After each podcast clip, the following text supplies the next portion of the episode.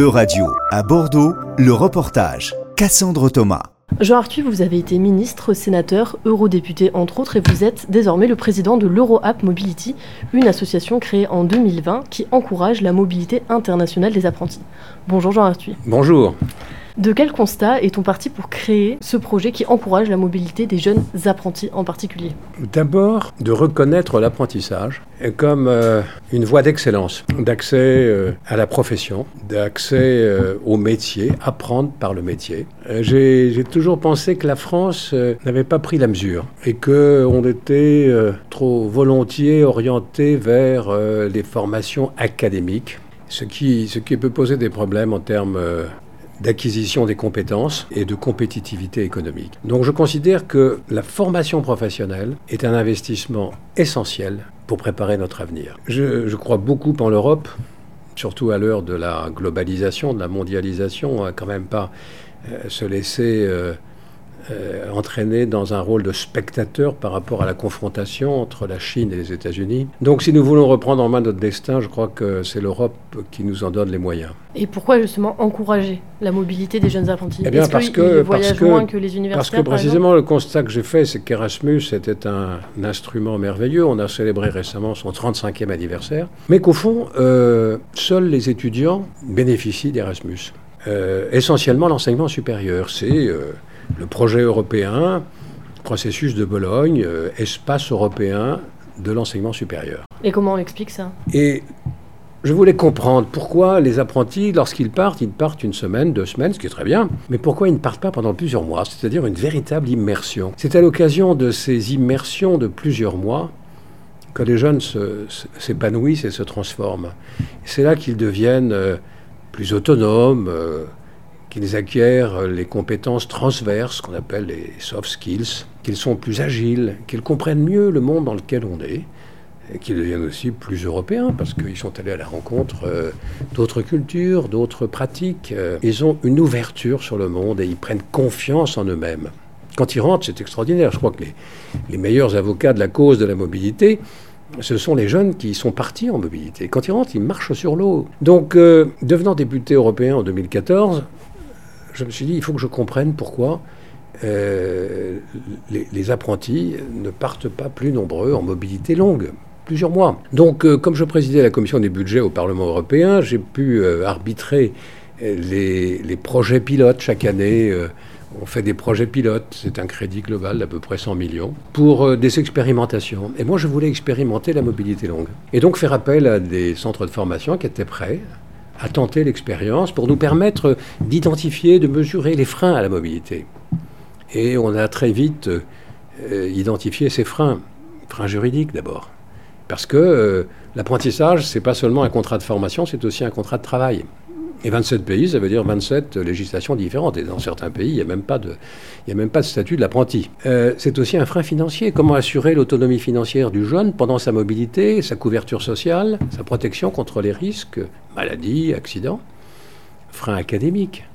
Est-ce que les 3-4 mois passés dans un autre pays, euh, au Danemark ou en Finlande, est-ce que les acquis de la mobilité en termes euh, de compétences, de connaissances, d'expérience, vont être pris en compte par les autorités qui délivrent les diplômes? Frein linguistique. Alors aujourd'hui, les jeunes arrivent à se débrouiller parce qu'il y a des, traducteurs en ligne. Mais indépendamment de cela, dans le projet pilote, nous avions des jeunes des pays de l'Est de l'Europe qui souhaitaient venir en France. Quand ils ont vu qu'il n'y avait pas de cours dispensés en anglais dans nos centres de formation d'apprentis, ils ont renoncé à venir. Donc si on veut développer la mobilité, c'est pas simplement que les petits Français partent dans d'autres pays de l'Union européenne, c'est aussi que nous puissions accueillir dans nos entreprises françaises, dans nos CFA français, des jeunes d'autres pays. Et puis il y a des freins psychologiques. Freins psychologiques chez les jeunes qui quelquefois sont effrayés à l'idée de partir. Euh, leurs familles peuvent avoir. Donc là, on parle beaucoup des, avantages pour les jeunes de partir à l'étranger. Ce serait quoi les avantages pour les entreprises d'accueillir? J'ai à l'esprit le témoignage d'un chef d'entreprise qui, qui a des responsabilités professionnelles importantes et qui m'a dit récemment, mais euh, j'ai développé cette entreprise et puis j'ai voulu euh, que l'on parte à la conquête de marchés à l'exportation. Et j'ai pris conscience que je n'avais pas un seul collaborateur parlant anglais. Donc, il faut bien voir dans quel monde nous sommes.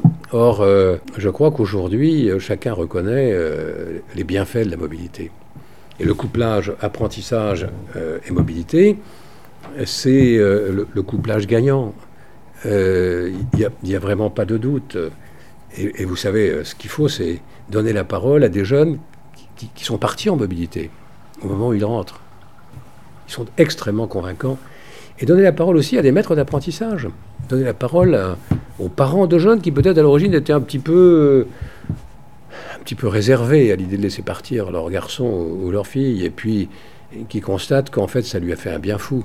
Et alors comment l'Euro App Mobility encourage la mobilité des apprentis justement?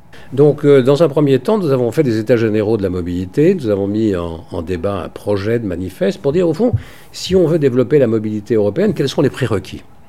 Le premier des prérequis, c'est que les centres de formation d'apprentis modifient leur projet pédagogique, inscrivent l'ouverture internationale dans leurs priorités et, tirant les conséquences de cette priorité, recrutent un référent mobilité. Une personne qui, à temps plein, la loi de 2018, qui a, beaucoup euh, euh, transformé l'apprentissage et permis son développement, a prévu des référents mobilité. Mais euh, bien souvent, on nomme euh, Madame X ou Monsieur Y parce qu'ils sont profs d'anglais dans le, dans le CFA et qu'on pense qu'ils vont, connaissent pas faire le job. Ils n'ont pas le temps. Ils n'ont pas le temps. Ils n'ont pas le temps. Il faut convaincre les maîtres d'apprentissage. Il faut convaincre les familles. Il faut convaincre les collègues qui vont pouvoir se, se mettre à dispenser des cours en anglais. Aller à la rencontre de partenaires dans différents pays pour faire des jumelages, des appariements et faciliter des mouvements entrants et sortants d'apprentis. C'est quand même c'est un, boulot à part entière. Ah, c'est vraiment un boulot à temps plein. Et donc, il fallait. Euh, ça, a été le premier prérequis qu'on a posé. Puis, on a dit qu'il fallait que les, acquis de la mobilité soient reconnus sans ambiguïté, ce qui était le cas jusqu'à maintenant. Euh, qu'il fallait qu'au plan régional, il y ait euh, une animation pour faire connaître Erasmus et les potentialités de développement dans l'apprentissage. On avait même dit, c'est un peu incantatoire, mais qu'il faut qu'il y ait un jour un statut unique de l'apprenti européen en mobilité. Une fois qu'on a fait adopter ce manifeste et ses prérequis, il fallait passer aux travaux pratiques.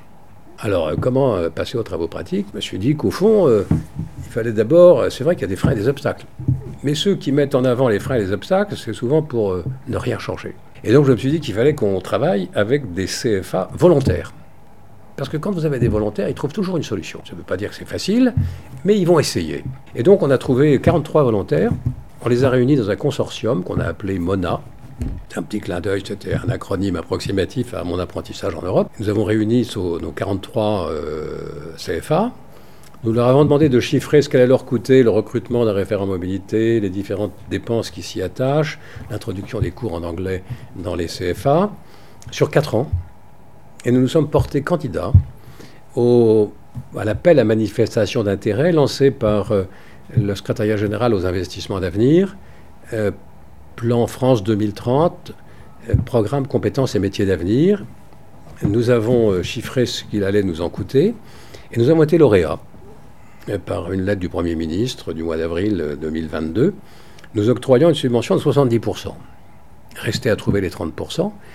Nous avons négocié avec le gouvernement, le ministère du Travail, et nous avons convenu que le Fonds social européen pourrait financer des recrutements de référents mobilité. Mais en fait, c'est ouvert à d'autres CFA qui ne seraient pas dans le consortium MONA et qui auraient l'intention de se lancer dans la mobilité, mobilité courte et mobilité longue. Et euh, cette opération a été lancée donc il y a un an maintenant. Nous en assurons le pilotage. Et euh, nous réunissons régulièrement euh, les référents mobilité. Nous avons assuré leur euh, professionnalisation. Et vous venez de lancer une plateforme de matching entre les offres et les demandes de mobilité. Elle vient d'être lancée, elle est en cours de mise en œuvre, mais ça suppose que nous ayons de, de, bons relais au plan européen.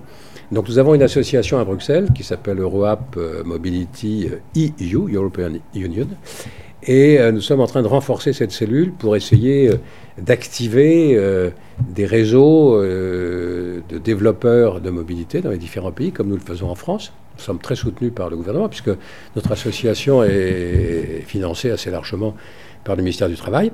Euh, donc nous sommes en train de développer l'échelon européen parce qu'il ne faut pas que ce soit une démarche franco-française, il faut vraiment qu'il puisse y avoir une appropriation sur l'ensemble du territoire européen. Merci Jean Arsuy. C'était un reportage de radio. Plus d'infos à retrouver sur euradio.fr.